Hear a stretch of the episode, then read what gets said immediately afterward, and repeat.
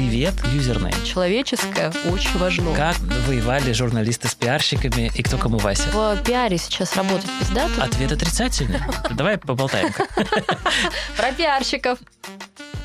Друзья, всем привет. Меня зовут Женя Лампадова. Я э, фаундер и генеральный директор э, коммуникационного агентства «Лампа». У нас сегодня премьера нашего подкаста «Лампово посидели» э, про рынок пиар с разных сторон. И первый гость наш прекрасный Янис Дзенис, который пиар-директор компании «Aviasales», хотя, наверное, я могла об этом и не говорить.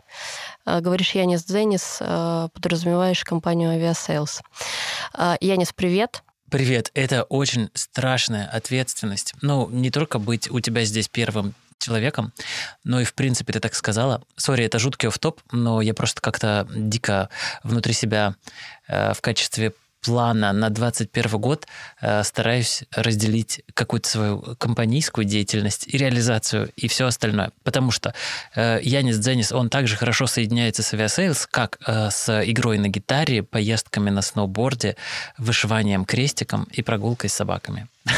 Ну, это прекрасно. Я как раз, поскольку у нас сегодня с тобой такой разговор, поэтому тут off-top, on-top, значит, можно, можно обо всем. Но так получилось и вот у тебя новая коммуникационная задача, значит, этого года. Отстроить себя немного от Нет, компании. не отстроить. Это не про отстройку, это просто про то, чтобы найти для себя какие-то еще штуки, в которых я себя также комфортно представляю. Потому что, да, я отдаю себе отчет в том, что э, звоня э, кому-то по работе, в 99 случаях из 100 я скорее скажу «Привет, это я не со Sales». Ну и, короче, скорее всего, человеку будет понятно, о чем и о ком идет речь. Э, но я э, просто иногда сам забываю, что типа еще есть за этим всем. И это напоминание, оно прежде всего для меня напоминание. Извините, пожалуйста, что я этот устроил сеанс oversharing а, я вообще это не планировал. Слушай, ну, э, тем не менее, 10 лет это там в Aviasales, да, у тебя, наверное, тоже внутренняя какая-то есть сросшность э, отсюда и восприятие тебя как Янис равно Aviasales. Вот ты мне скажи, ну, э, мной точно, и я думаю, не только мной, может быть, и у тебя тоже отчасти, поэтому ты хочешь еще себя там по-разному показывать, потому что так 10 лет было. Ну или почти 10 лет, в этом году будет 10 лет, как ты работаешь э, в этой прекрасной компании. И я сейчас не ерничаю, мне правда очень нравится Aviasales. Сегодня я там, наверное, раза три уже побывала, просто как пользователь. Сегодня же объявили, э, что открывается Ереван, да. и Баку. Ну. А, и я побежала в авиасейлс посмотреть, сколько стоят билеты. В Ереван можно за 3000 в одну сторону улететь в феврале. Нет. Все, уже кончились? 53 тысячи показала мне да ваша ладно. прекрасная система, да, ну, серчинга. все, значит, разобрали. У меня два вопроса. Как ты 10 лет продержался в одной компании, безотносительно того, того прекрасное или не прекрасное, а, потому что это такой большой срок в этом году, э, исполнится десятка. А во-вторых, как ты не сошел с ума? Второе – это спорный вопрос. Никто из нас не специалист, чтобы это утверждать однозначно.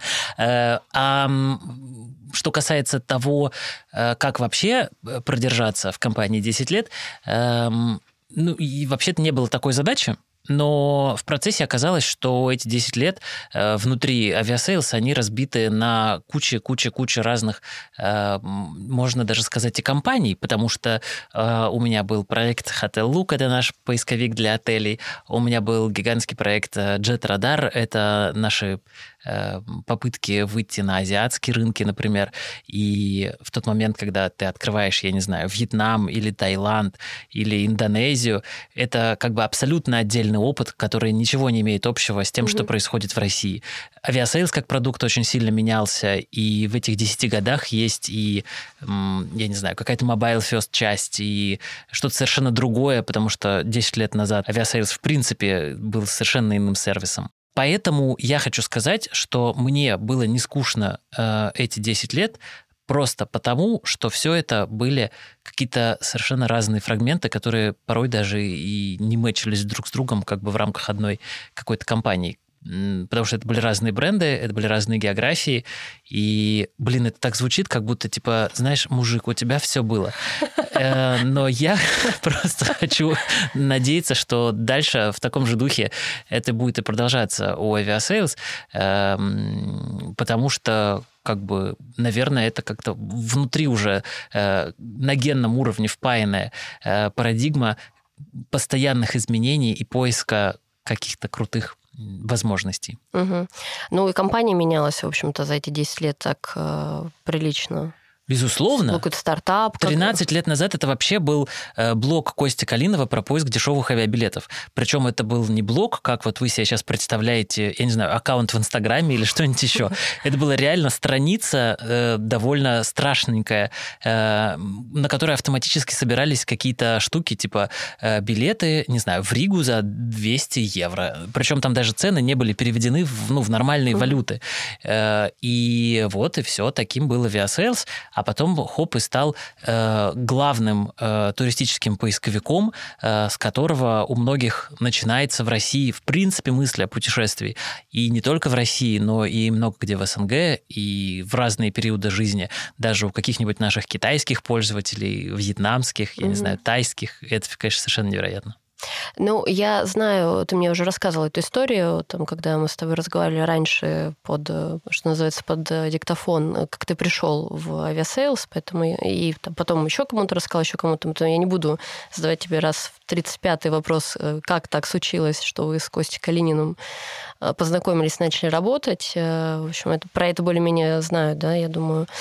Это тоже просто интересная история, как вы такие... Вообще ничего интересного нет. Мне просто понравилось то, что делает Костя. Я просто написал ему письмо, он мне ответил, мы созвонились, все, ну вот это как раз не принято, так понимаю.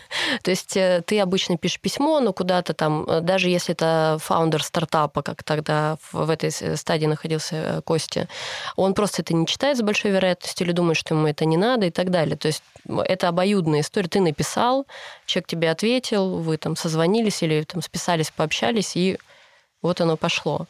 И когда ты говоришь хоп и стала компания, понятно, что это такое восприятие, оно ну, это такая иллюзия, в общем-то. Ничего не хоп и не стало. 10 лет – это большой э, да, путь. Конечно. Плюс там 3 года еще до, и понятно, что э, там есть маркетинг, есть офигенные в Aviasales, а, есть продукт, ну и так далее и тому подобное. Понятно, что это компания, она там и каждый день, а мы видим это так, что какие они классные креативщики, все так легко там придумали и за 13 лет сделали этот рынок. Ну вот хоп и сделали. А, ты мне, знаешь, э, расскажи, пожалуйста, а где у вас грань проходит между пиаром и маркетингом? Ну, то есть очень часто, я думаю, тебе вопросы задают относительно маркетинговых штук, ну, например, там по поводу ваших классных интеграций, я все равно задам тебе эти вопросы, потому что мне тоже очень интересно. Но я понимаю, что это скорее штука маркетинговая. Вот у вас как разделяется по задачам, по инструментам? Я не думаю... что вы объединяетесь, это понятно, что это такая совместная работа, но вот где этот водораздел проходит у вас внутри? Эм, наверное, это в большей степени про какие-то смыслы. Дело в том, что маркетинг, он же сильнее привязан к продукту, скажем, да? Ну или к бренду, вот ну, так да. вот скажем, еще шире. Э, пиар он э, вот этих прочных связей э, исключительно с продуктом или исключительно с брендом не имеет. Я уверен, что пиар это холистическая дисциплина, и э, очень круто, когда мы можем быть и внутри маркетинговых процессов, и внутри HR процессов, и внутри финансовых и legal процессов.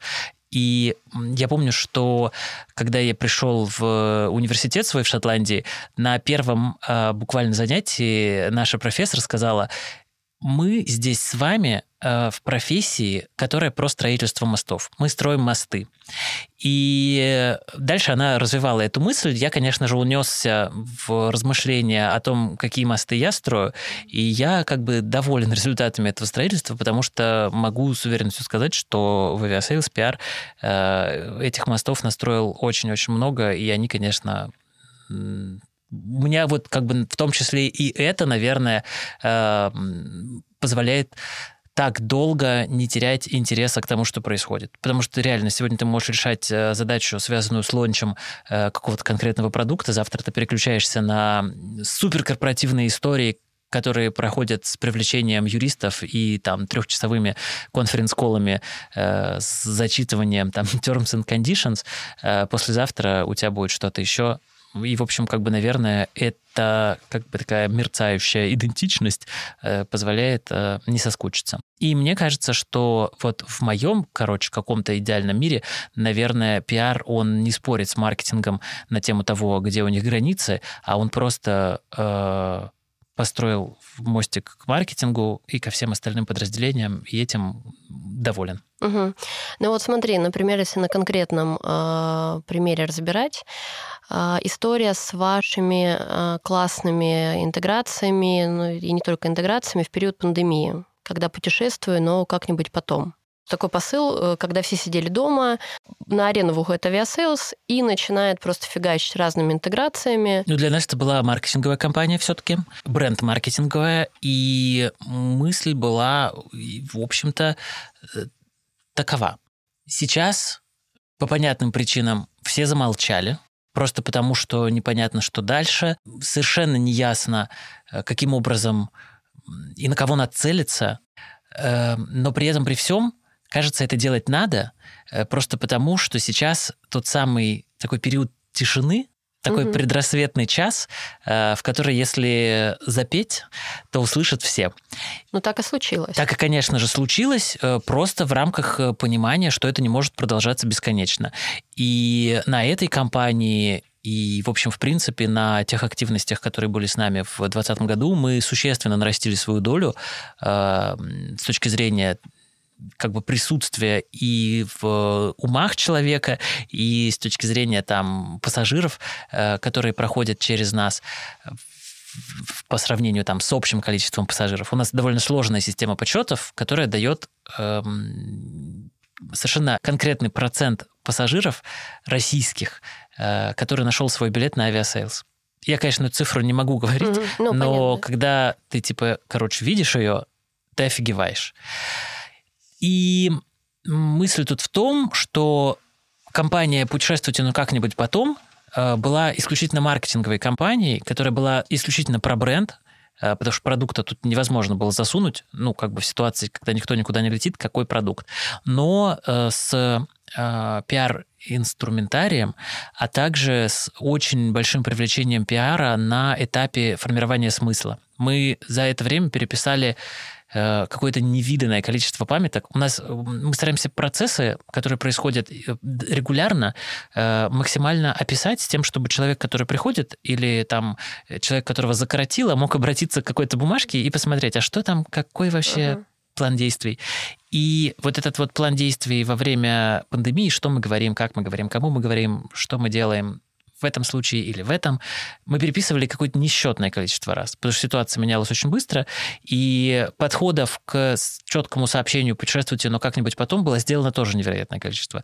И Рома Бордунов, который ведет э, наш твиттер, он в какой-то момент просто out of the blue, что называется, угу. брякнул это «путешествуйте, но как-нибудь потом», которая в итоге стала э, title ом э, всей кампании. Угу.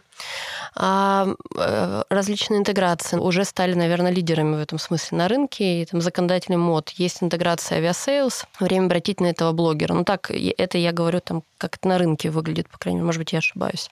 Вот это как происходит? Э, например, продакшн, который или продюсерский центр того или иного блогера, они приходят к вам, к вашим маркетологам, к твоим коллегам. Или без разницы, ты там смотришь YouTube, э, наткнулся в рекомендованных на Антона Шестуна, например, посмотрел такой, пишешь своим коллегам из серии может, мы и туда сбегаем, и вы там... И делаете... так и сяк. И так и сяк, абсолютно. Эм, к нам, конечно же, приходит очень много продюсерских центров. Э, у нас, конечно же, невероятное количество питчей от самих авторов, и есть специальный лендинг, на котором можно как бы засобмитить всю mm-hmm. инфу о себе. Э, aviasalesbloggers.ru Все, короче, очень просто. Но э, ко всему прочему, мы очень много смотрим Ютьюба, ТикТока, Инстаграма. То есть вот это вопрос насмотренности который просто является частью твоих, ну, по большому счету, рабочих обязанностей. Тебе должно быть самому это интересно, потому что если тебе это неинтересно, это невозможно делать в таких количествах.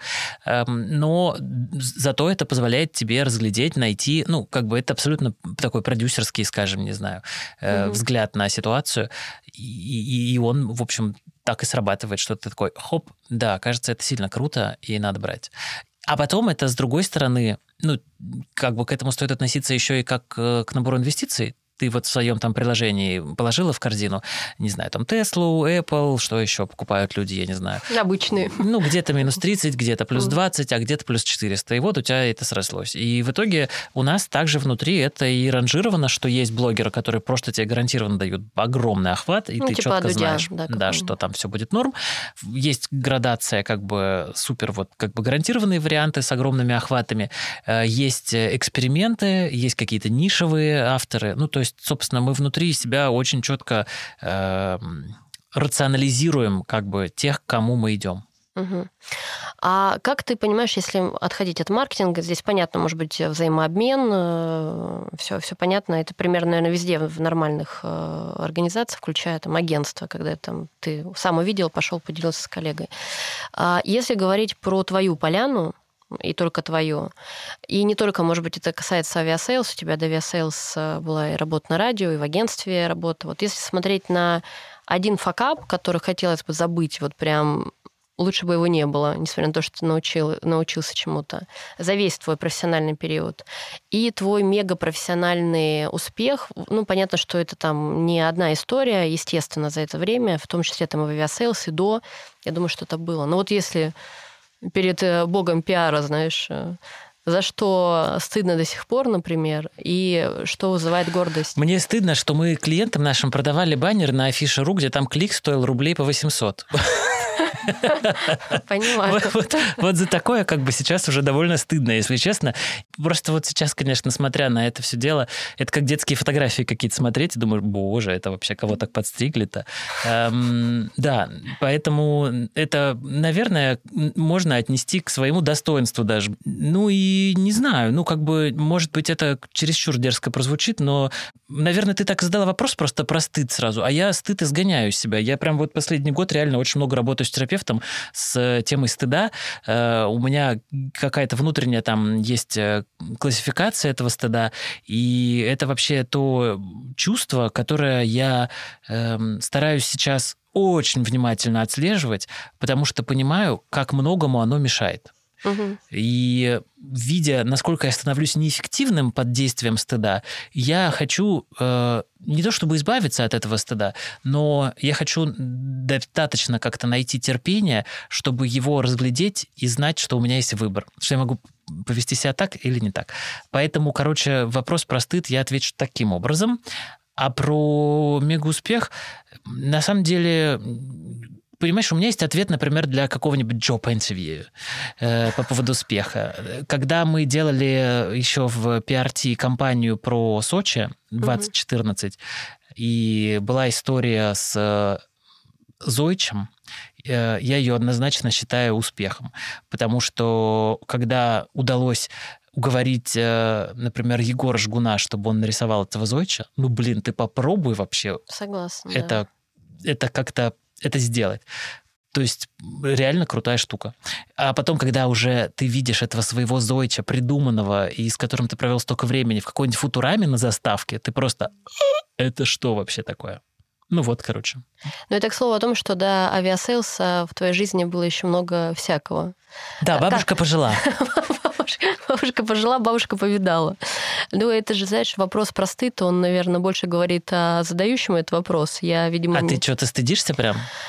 Ну, как, ну, стыдишься, это тоже, понимаешь, это громкое слово, стыдишься. Ну, ну были неловкости, естественно. Были, э, когда у тебя агентство, понятно, что э, вы же много чего делаете, но это невозможно, вы же не машины, не роботы. Бывают разные.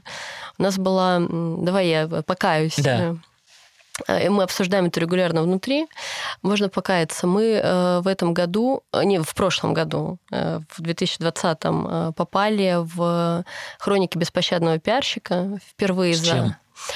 С клиентом. Ладно, вы как агентство. А, у клиента была рассылка такая немножко неоткоординированная, пресс-релизы уходящего жанра, как uh-huh. считают некоторые пиар-специалисты. Некоторые пиар-специалисты считают иначе. Значит, и вот эм, клиент э, относился к этому жанру э, как к обязательному. И там произошел дисконнект части распределения эм, адресатов для получения информации. Кому-то отправлял клиент, кому-то наш специалист. И произошла некая рассинхронизация, и есть такие два издания, Виси и Роем, известные тебе. Угу. Не понаслышке, потому что бабушка пожилая, бабушка живет еще и здравствует.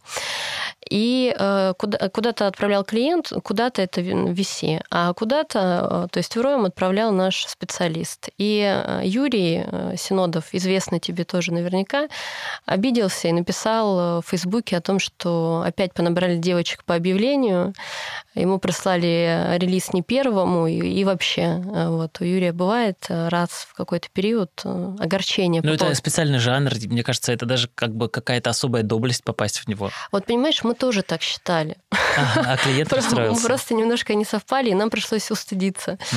А мы-то вообще считали, что мы за 0 рублей, э, а там э, Юрий приложил скрин, и в скрине было видно даже, с какой новостью мы туда шли. И спасибо коллегам из «Беспощадного пиарщика», которые, возможно, нас не считают своими коллегами, тем не менее.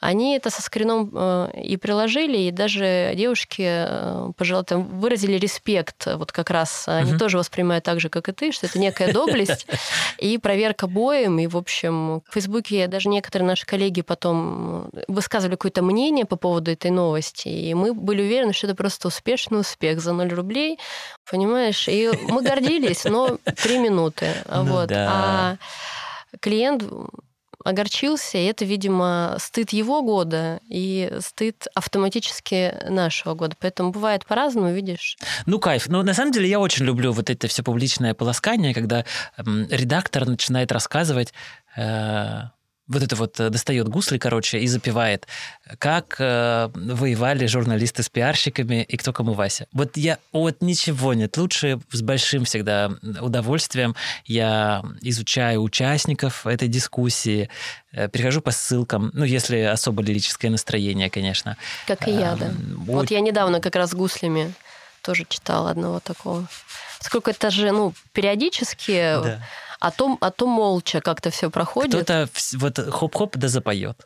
вот я тоже недавно получила истинное наслаждение, а, почитав тоже комментарии, и э, поняла, что это вызывает тоже у меня умиление. И вот это, знаешь, как стабильность какая-то даже на рынке. То есть вот э, ты можешь куда-то отъехать, уехать, пойти волонтерить, потом возвращаешься, а на рынке... А песни все те же, о любви. На гуслях, да. Вот, но это, к слову, о том, что бывает в агентском бизнесе, но мы прям честно говорим, что умеем. Слушай, ну, на самом деле, это вообще какой-то минорный косяк. Вот у меня тоже коллега недавно отправляла э, пресс-релиз, уходящий жанр, эм, со словом username. Угу. Как бы забыла поставить тег в Presley, мы пользуемся CRM-кой Presley для рассылки и аналитики потом. И там можно поставить хэштег специальный, не хэштег, а просто так, э, и подставиться имя там или какое-то какое обозначение котик, если мы так привыкли общаться да. с автором. А, ну, она... явно не коллеги, ведь это да. на гуслях было разобрано, что неправильно. Само да? собой, да. Но я думаю, кстати, я боюсь, э, если что кто-то получает до сих пор от нас э, сообщение с «Привет, коллеги», но ему стоит в этот момент или ей э, скорее обрадоваться, потому что это значит, что человек находится так давно в нашей базе, что мы с тех пор даже его не поправили. То есть он наш старинный друг. Старейший, возможно, даже. Заслуженный. Ну-ну. И, значит, что-что-что. А она, в общем, просто поставила username без тега, и журналисты так и получали письма. «Привет, username». Ну, ну, это ну, как бы вообще ну, фигня полная. Но если но... коллеге нельзя, надо как-то тоже, знаешь, может быть, она перебирала. Возможно, возможно. Но больше всего нас, конечно, обрадовал какой-то человек из Петербурга, который сказал: идите в жопу, пидорасы. Вот. И это были уже не гусли. Да, да, да, да, да, да. Ну и замечательно. Почему бы и нет, с другой стороны. Зато мы сразу поняли, человек хочет отписаться. А то кто-то молчит, там, я не знаю, таится. Просто не отвечает. А так у вас есть реакция. Ведь э, вы понимаете, что пресс-релиз получили. Да. Это уже важно. Не надо звонить, не, надо написывать. А то мы собирались ведь. А то, вы же наверняка уже труп, вот это вот Занесли уже. дисковый телефон достали. Да. Э, а, справочник у вас в бумажную аналоговом варианте. Поплевав на странице. Только, а тут э, e-mail вам ну, ответ. И не надо звонить. Да. Ну, ты мне скажи, как, тем не менее, к вам э, на работу попасть, чтобы такие через э, систему релизы рассылать? Ну, да, в общем, мы совершенно открыто публикуем все свои вакансии на сайте. Э, это как бы самый простой, пожалуй, способ. То есть меня очень часто просят, эм, типа, как-то какое-то оказать содействие, содействие, вот так вот. Но я мне даже его некуда оказать. Просто дело в том, что э, у нас есть, конечно же, вакансии, которые подразумевают э, какое-то вознаграждение э, в случае, если наш найдется правильный человек, что-то там даже какую-то, типа, я не знаю, iPhone можно получить. К сожалению, во-первых, пиарщики не относятся к вакансиям, за которые iPhone раздают. Типа, считается, считается, что этого добра полно. А во-вторых... И бесплатно. А во-вторых, ну реально, вот нету даже в этой как бы crm какого-то поля, чтобы вписать там, типа, Валентин нормальный. Поэтому просто смотрите на вакансии, подавайтесь. Вы читайте внимательно. Кстати, реально ужасно обидно. У нас, например, есть вакансия сейчас э, э, как раз пиарщика, и я самый простой вообще способ э, отсева э, невнимательных вставил туда, написал, очень требуется внимательность на этой вакансии. И, пожалуйста, если вы внимательны, ну, напишите в ответ, значит, то-то. И люди, которые просто присылают CV, э, не написав в ответ э, то, что должен отправить внимательный человек, они сразу как бы получают свой как бейдж, невнимательные и идут дальше. А вот ты на что обращаешь внимание?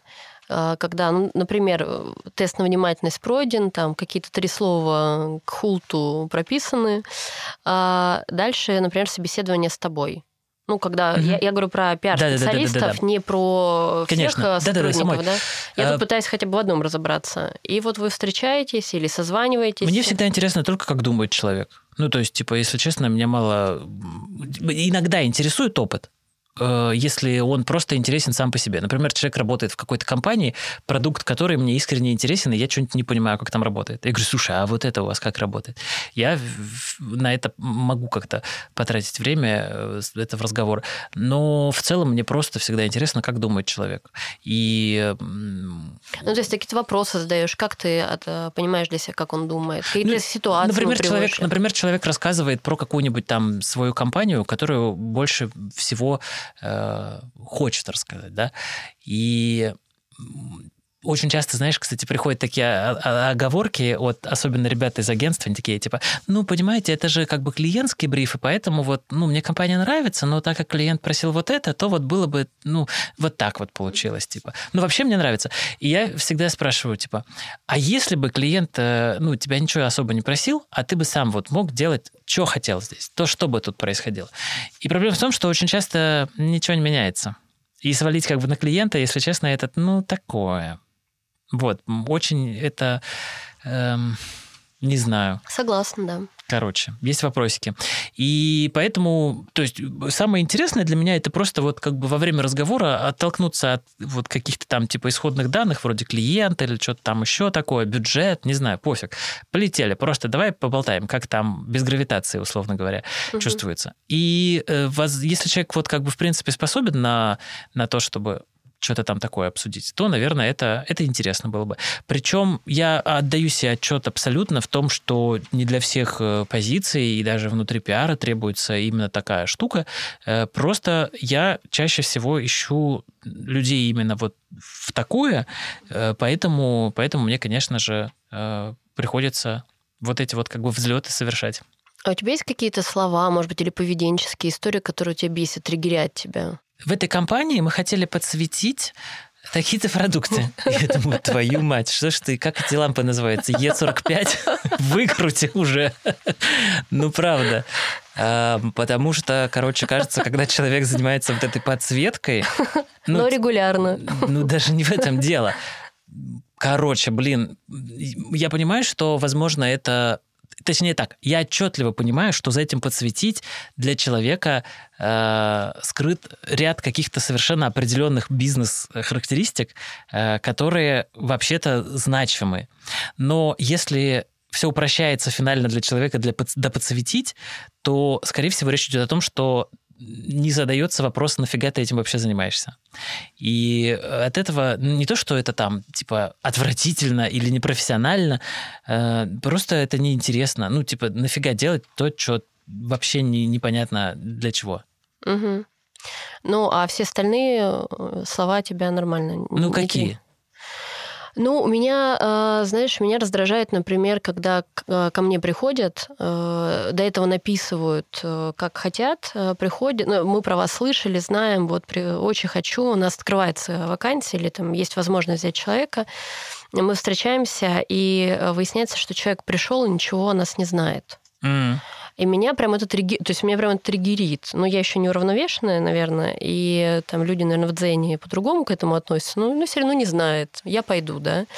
А мне очень сложно э, сдержать в себе. Я, конечно, там не, не ругаюсь матом не ору, но у меня есть уже некое предубеждение, потому что Э, я когда кому-то иду, и это так не последние пять лет да, там, моей биографии, а примерно всегда так было, я готовлюсь, иначе я думаю, а зачем мне идти? Тем более, если я сама ну, то есть, если мы, например, какому-то потенциальному партнеру, э, а как клиенту напишем, мы бы хотели с вами поработать, во-первых, мы скорее пропишем, угу. что мы можем сделать конкретно, и это будет основано на каком-то уже взвешенном решении. То есть мы изучили вопрос, мы подумали, как мы действительно можем помочь. И на встречу я приду, ну, сейчас у меня там определенная какая-то позиция, но так было примерно всегда на собеседование. Само собой, само собой. Я вот в работе до меня, именно в поисках работы, да, до меня такое же не долетает, потому что там же есть еще рекрутеры, которые угу. э, разговаривают с человеком и делают какие-то скрининги. У а, меня... ну то есть у них тоже эти фильтры есть? Да, серии... да, а, да, да. Угу. Для меня это долетает э, от студентов, которые очень часто пишут, типа, мы пишем какую-то курсовую, помогите, пожалуйста, нам с ответами на какие-то вопросы, трам-пам-пам. И я всегда прошу их прислать эти вопросы, прошу прислать гипотезы, которые у них есть в рамках курсовой, э, и прошу очень много чего прислать э, для того, чтобы убедиться, они что-то пишут или просто херней страдают. Э, ну, то есть это на самом деле очень легко проверить по там тезисам, вот mm-hmm. эти там research questions, ну, на секундочку так можно потратить немного времени. И все. И очень тоже все понятно сразу становится про то, что там у человека. И тратить ли вообще на него время. Ну, то есть, типа, если это действительно какая-то интересная история, э, действительно выстроенное исследование, там есть какая-то гипотеза, там совершенно понятная методология, и из этого получится, ну, там, не списанный реферат или не написанное что-то на коленке, а вот прям ну, как-то похожее на науку, даже на студенческом уровне, то класс, да, все, угу. будем делать, потратим кучу времени на то, чтобы вытащить там какие-то данные или что-то объяснить, или сделать интервью. А если вот так, фигня какая-то, то и до свидания. А личное для тебя имеет отношение, когда ты с человеком э, планируешь работать? Ну, неважно, с партнером или с сотрудником, или принципиально... Что, есть, вот, что важнее? Характеристики, характеристики личности ты что имеешь сейчас в виду? Ну, например, он тебе там внешне приятен. Да не, мне вообще или, пофиг. Или, например, то есть это без Нет, я, я вообще не смотрю ни на пол, ни на возраст, ни на какие такие характеристики. Это для меня, в принципе, э, не интересующие вещи. Мы например, же... есть чувство юмора, нет чувства юмора. Он нет, быстро ну... говорит, медленно говорит. Ну, то есть э, для кого-то это тоже такие триггеры, на самом деле. Угу. И э, очень часто, э, ну, кулуарно, с кем я разговаривала, мне говорят, мне важнее, например, не профессионализм, ну, в понимании конкретного да. специалиста, а вот Э, ну, какие-то даже не, не, не обязательно внешние параметры, да, там не цвет волос, не пол, а ну, какие-то поведенческие что да. Кто-то наоборот говорит, да мне вот примерно фиолетово, он может там он, она, они. А, Смотри. А кто-то говорит, что и так, и так, например, я на это смотрю, на это смотрю, и по совокупности факторов угу. выбираю. Наверное, конечно же, чувство юмора мне очень всегда важно. Ну, серия поржать, вот, понимаешь, вот вы работаете, Даже не то, не чтобы смешно. поржать, это просто, наверное, про... Это же как бы формирует определенные отношения ко всему происходящему. И кажется, без, э, без юмора вообще, в принципе, сложновато. Ну, как ты его проверишь? Что, типа, приготовьте к собеседованию четыре анекдота. Мы... Про пиарщиков. И один про журналистов. Сложновато будет. И ты его просто в процессе как-то считываешь. Ну, типа, знаешь, ирония какая-то, да, вот эти вещи. Критичность мышления тоже очень хорошо. Вот, вот и меня ты раскусила, да? То есть ты, типа, с другой стороны завела. Да, ну, критичность мышления точно по любасу надо. Э, ирония а, абсолютно точно. И самая ирония еще лучше. Эм, какие-то внешние реально характеристики вообще абсолютно минорные. Супер пофиг. Мы сидим все в трусах э, перед э, компьютерами. Какие внешние характеристики? Ну, вы так и сидели, понимаешь? У вас это в коде. Вы до пандемии так Так в Таиланде то же самое. Они также сидят в трусах, в шлепках. Ну, я сейчас утрирую, конечно, извините, мои тайские коллеги, вы там красавчики, конечно же. У нас есть, В бабочках люди сидят. Нет, у нас реально есть Инстаграм эм, HR такой, как бы, который рассказывает про жизнь Aviasales для тех, кто хочет заглянуть и посмотреть, а как там она на Пхукете перед тем, как заплавится. Или там не на Пхукете, а в Питере или в Москве, у нас же разные офисы. Или есть вообще люди, которые, в принципе, без офисов работают. В общем, это такая классная замочная скважина, в которой можно подсмотреть. И я, конечно, сейчас э, не хочу показаться короче, каким-то мерзким человеком. Реально, очень люди есть, которые серьезно к этому относятся. Это мне чаще всего пофиг. Я, конечно, о себе говорю, потому что могу сидеть три дня с немытыми волосами и в растянутой майке. И, короче, совершенно не париться по этому поводу. А, а так, э, да. И поэтому вот что главное, это что я не обращаю на эти характеристики у другого человека. То есть, возможно, если бы мы ходили с ним в общий, этот, как его называют, open space, то какие-то его органолептические свойства мне были бы важны, а так мне абсолютно по барабану. И на самом деле для меня гораздо, конечно, важнее какие-то вот эти вещи. Про эмпатию, на самом деле, тоже ведь важно очень, потому что ты вот будешь там звонить какому-нибудь... Вот сейчас, например, да, у меня есть классная журналистка, обожаю ее, ну уж супер классная. И тема для нее есть роскошная. Но если что, вот женщину катали сейчас э, в автозаке всю ночь, как бы. Я же не буду ей писать. Он ты не будешь, а кто-то Ну, в смысле, напишет. я не буду ей спичем, а так-то я, конечно, ей еды Ну, принесу не, ну, в я это понимаю, ОВД я, я и именно про на свете. а кто-то напишет, и Ну да. это, Ну это да. про эмпатию. да. Вот, поэтому она тоже важна. Но как ты ее узнаешь сразу? Как ты узнаешь по каким-то ноткам? Ну, ну, как и профессионализм, ты на самом деле пока, ну, кроме подсвечивателей, каких-то триггеров, которых у меня тоже достаточно, ты же тоже пока не поработаешь. То есть человек может на тебя произвести какое-то впечатление, профессиональное в том числе, Да. а вы начинаете И работать. вы появились здесь с такими громкими речами о профессионализме. И я сказала себе, давай. Просто про, знаешь, это с, я про это сама думаю, видишь, я как сама с собой, и э, меня волнует, я спрашиваю. Да. А про личное рабочее. Я вот в Фейсбуке не могу написать, знаешь, там статус и покаяться. Я тебе тогда расскажу. Ну. А, Мы долгое время делали ставку, и вообще я таким была человеком, из серии профессиональная, а лично меня можно не любить, ненавидеть, и а, я вот свои там, профессиональные обязанности выполняю, там, как работодатель ли, как а, специалист ли, и, в общем, а вот это вот ваши там how do you do, это вот не ко мне, это по мне, по-моему, очевидно. И, э, и у меня был инсайт в прошлом году, год назад в Грузии, в баре. Страна инсайтов. Ну, у кого-то у кого-то страна души, понимаешь, у меня страна э, э, подвыпивших инсайтов.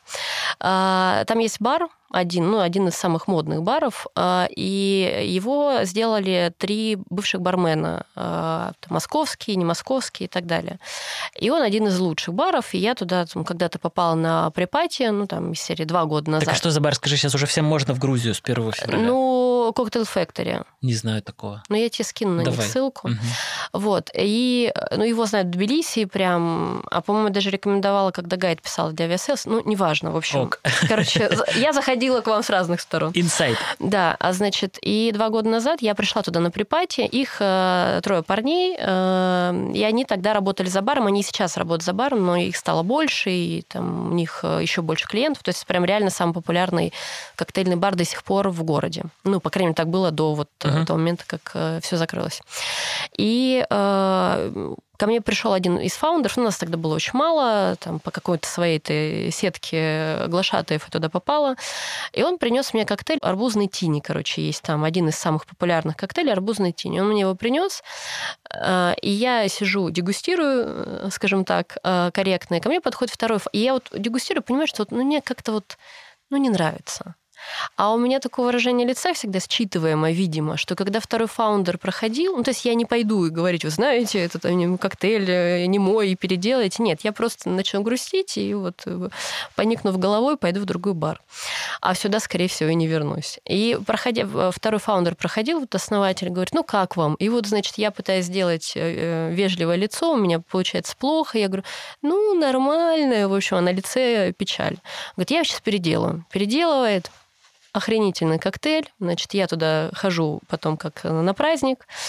Все время арбузный тень. Потом мне делают еще третий основатель, этот же коктейль. Когда я прихожу, я понимаю, что два делают классно, один вот не очень. А я человек обратной связи, к сожалению, не могу себе ни- ничего хранить долго. Я как-то, как мне показалось, тогда улучила э, момент правильный, высказать свою обратную связь. Он был абсолютно неправильный человек, на меня обиделся, и, в общем, я с тех пор стараюсь или хорошо, или, или никак. А, и год прошел, два года, наверное, прошло. Вот прошлый год я сижу, эм, там уже появилось больше ребят, и я понимаю, что я, вот еще кто-то мне сделал, и мне вот так же не понравилось, как и первый основатель.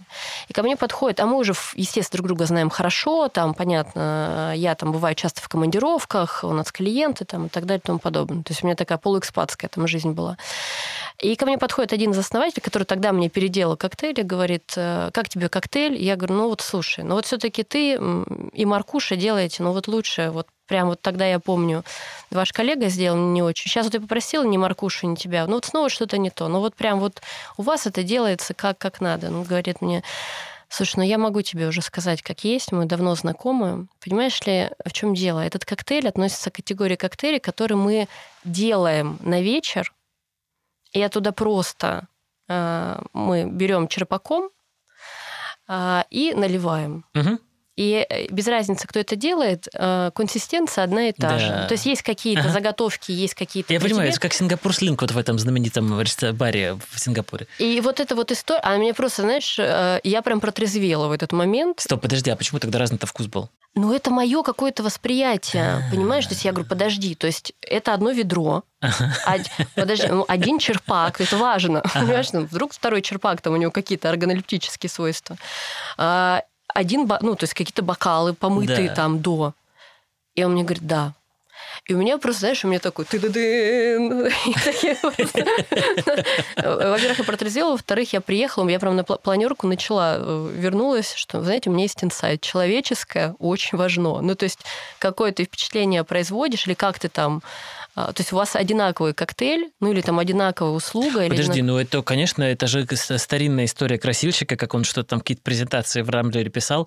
Э, одну сделал в формате PowerPoint, а другую, значит, там в Apple, э, в смысле, можно выбрать, короче, будет она более вытянутая или менее вытянутая, короче. И э, вот он сделал просто более вытянутую, ничего не меняя внутри, и все нормально, сразу стал лучшим сотрудником. Ну вот видишь, у меня э, этот инсайт догнал в прошлом году в баре. Так в и что поменялось-то после этого? Ну, во-первых, я стала э, больше, ну, то есть я перестала быть таким, ну, то есть я была роботизированным несколько человеком там в коммуникации, ну, то есть там вот, вот мой список правил, вот ваш, вот давайте посмотрим совпадение. То есть я стала проявлять больше человеческого, понимая, что это тоже важно. вот я... Слушай, я сегодня вот к тебе ехал, слушал э, эфир у своей подружки, она говорила с психологом на тему переживания, короче, всякого вот этого политического происходящего. И говорили они об этом в контексте насилия. Ну, то есть они прям в этих терминах это обсуждали, и это дало какую-то совершенно новую перспективу. И, значит, в процессе они произнесли очень интересную фразу, которая меня страшно взволновала. Я записал ее себе, чтобы подумать об этом. Э, мысль вот о чем. Травма изолирует Подумай об этом сейчас и примерь к этой ситуации. То есть в ситуации, когда это, значит, какой-то травматичный опыт, какое-то переживание, оно тебя в этом закрывает и не дает в том числе и общаться тебя. Э, ни по работе, ни с друзьями, ни с партнером, о каких-то, короче, разных совершенно вещах. И, возможно, э, как бы проработка этой травмы, она делает тебя более открытым в обсуждении, я не знаю, того, как вы будете работать, э, того, нравится ли тебе этот коктейль или что-то еще.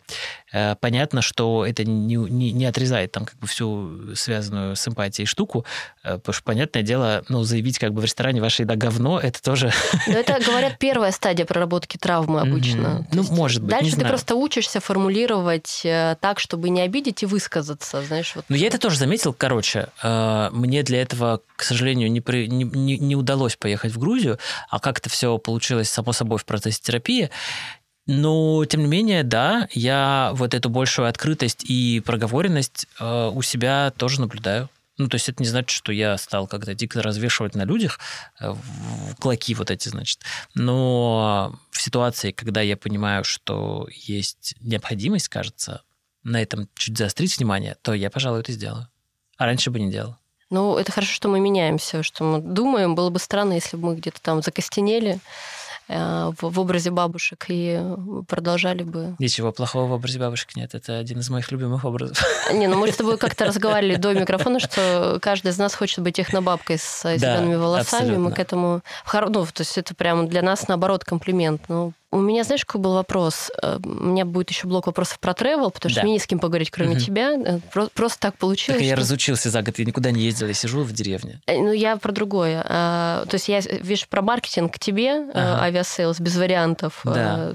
Более, более никто мне не расскажет. Про пиар с тобой, про travel сейчас поговорю, но до тревела про пиар мне еще интересует вопрос. В пиаре сейчас работать пиздато для молодых и начинающих, как тебе кажется? А, ну, если да, то почему, если нет, то, соответственно, тоже почему. Ну, вот человек закончил, например, мои студенты, они Типа ты про престиж профессии, вот про это? Про что, престиж, про задачи. Что классно в 90-х было работать валютной проституткой, типа, я не знаю, ну, потом, потом юристом, айтишником. экономистом, сейчас, э, возможно, айтишником. А, но в пиаре как-то в последние лет 20 тоже было вроде как ничего. Вот сейчас э, об этом стали дискутировать, и прям я регулярно это натыкаюсь. Угу. Как тебе видится? Да, мне, кстати, эм, я вот все выбираю уже, какую я PhD буду писать. Эм, и одна из моих мыслей это как раз эм, само состояние профессии в России, потому что оно, конечно, максимально ну, как бы даунгрейд полный, да, потому что даже вот сами глаголы. Э, он пиарится, да это все пиар, э, или как бы ироничное э, написание в «Беспощадном пиарщике» пиар, это ведь тоже очень важный симптом, да, в этом есть некое пренебрежение, Согласна, и да. она пиарщица, тоже как бы с ней сразу все понятно. А, при этом, при всем, и с точки зрения инструментария, когда мы заходим к тем же самым блогерам, да, и видим, э, типа, контакты такие, контакты сякие, и, значит, пиар какие-то контакты. И тоже сразу понятно, что это полная помойка там будет на другом, как бы, конце трубки. И вот тебе, пожалуйста, вот такие, казалось бы, непростые, э, наоборот, очень простые вещи, они формируют э, не то чтобы какой-то вот ущербный образ, но уж явно не тот, э, который хочется на себя примерить. Потому что есть там какой-то определенный образ айтишника. Да, вроде бы, э, значит, слегка аутичный, но вроде уже отмытый, даже мускулы какие-то накачал, а главное, 300 тысяч по любасу получает. Абсолютно так, Все понятно. Или образ какого-нибудь абстрактного банкира. Чистенький, ну какой-никакой костюмчик есть, и уже даже не в магазине судари купленный.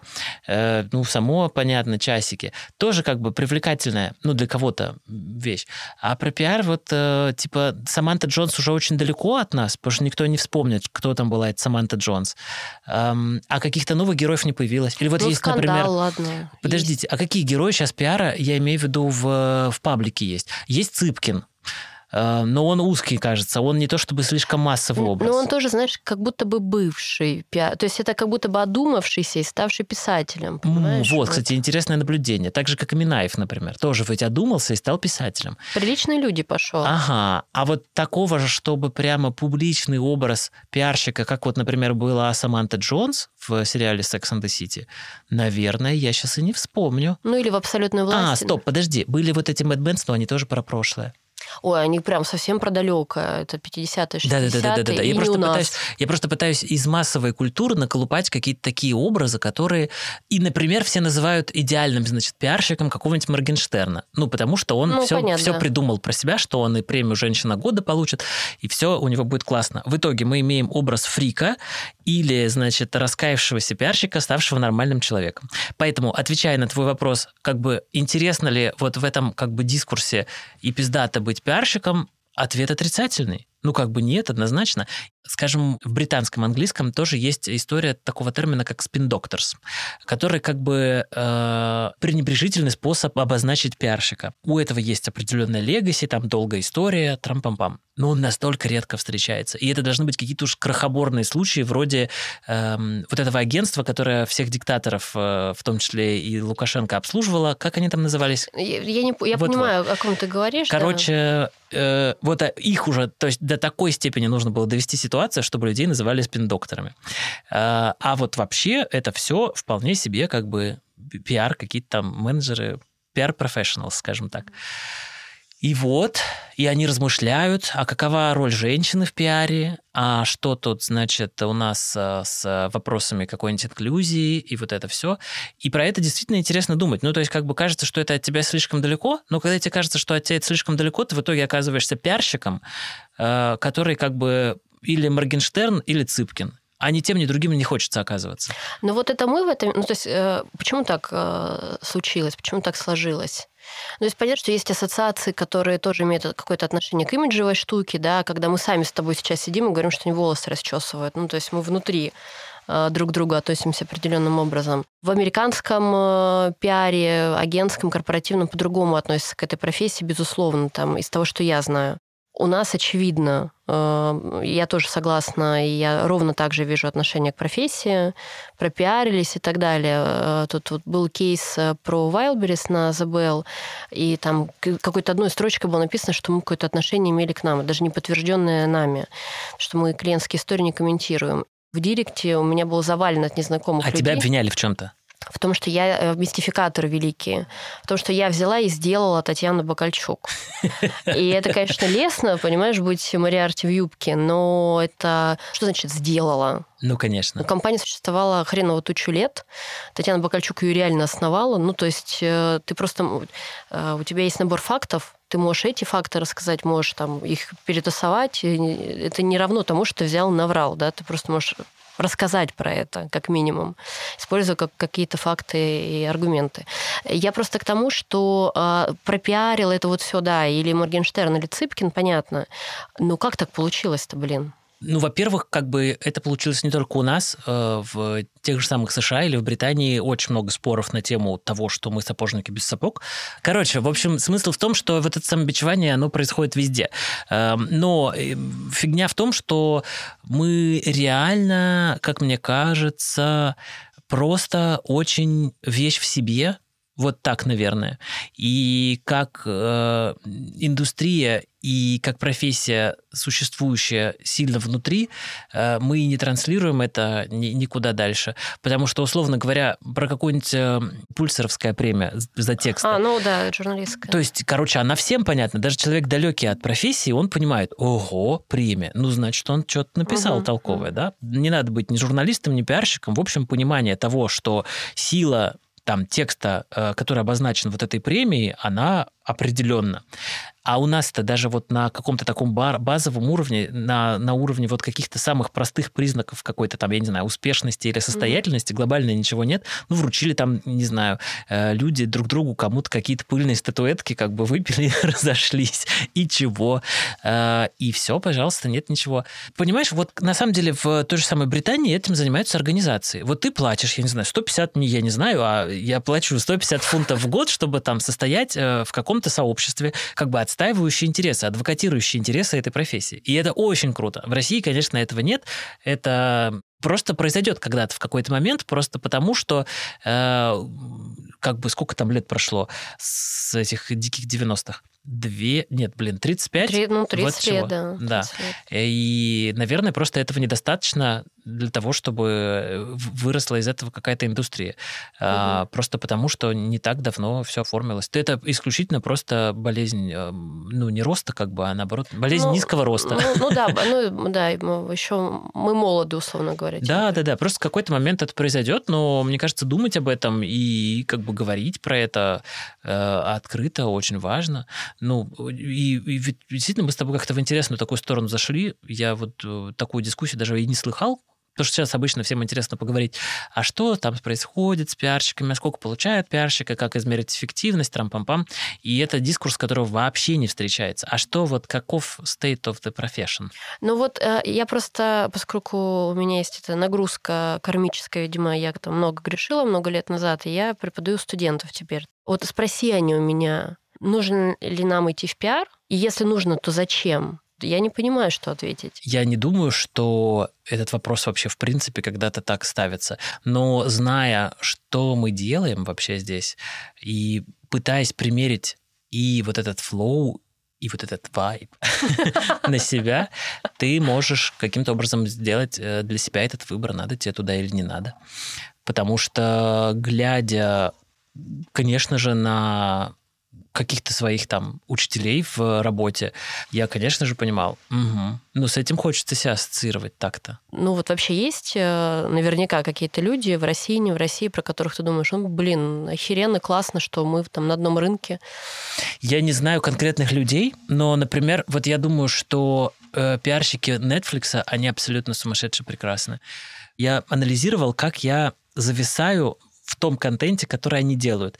Значит, сначала я смотрю вот, скажем, с теми же Бриджитами, э, как они называются правильно? Бриджертоны. И я, значит, сначала посмотрел этот сериал. Естественно, он мне сразу жутко понравился, я пришел в дикий восторг, а потом я начал гуглить всех этих персонажей. И, короче, я оказался в каком-то таком информационном облаке, которое меня определенно вело, вело, вело, вело дальше и не дало соскучиться после этого сериала. То есть у меня как бы вот это вот послевкусие, оно еще протянулось на несколько недель, потому что я находил столько интересного контента, и очевидно же, что он был э, совершенно э, как бы заботливым образом сделан, продуман, чтобы мне было интересно. Тут сложно, знаешь, не согласиться. Тут э, даже... Да, но на самом деле это же не то, чтобы вот тебе на какой, э, какой удивительный инструментарий или типа вот тебе на какая стратегия. Ведь это ничему не мешает. Э, и, собственно говоря, в России-то, в общем, у нас как бы медийно развито ничуть не хуже и даже, в общем, те же самые бренды все присутствуют.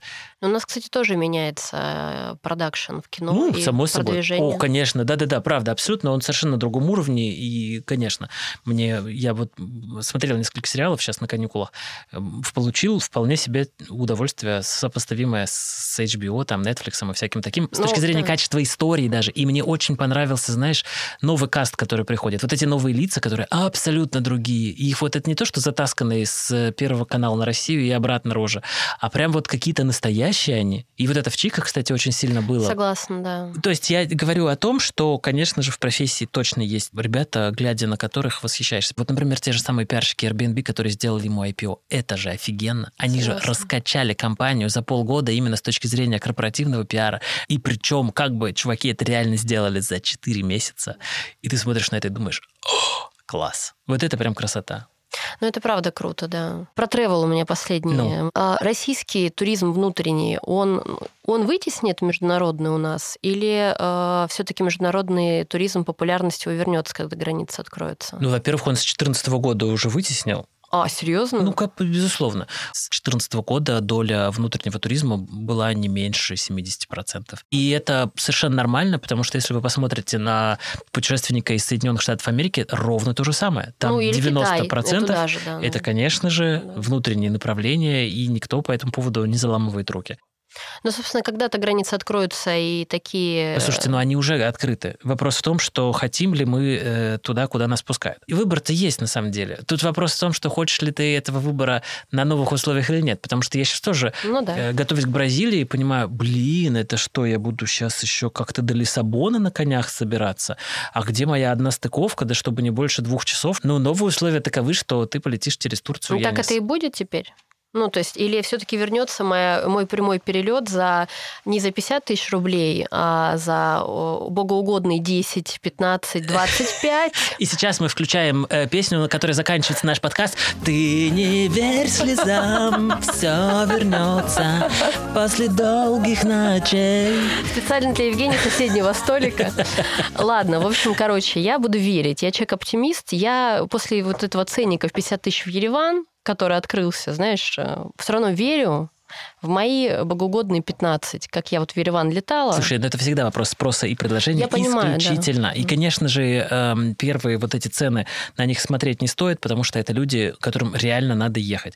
А так как э, в, в авиации особенно э, баланс спроса и предложения, он моментален, ну вот даже элементарно, с этим рейсом Навального, кстати, который был очень смешон, как пиар-кейс. Смешон не в уничижительном ну, я, я смысле. Понимаю.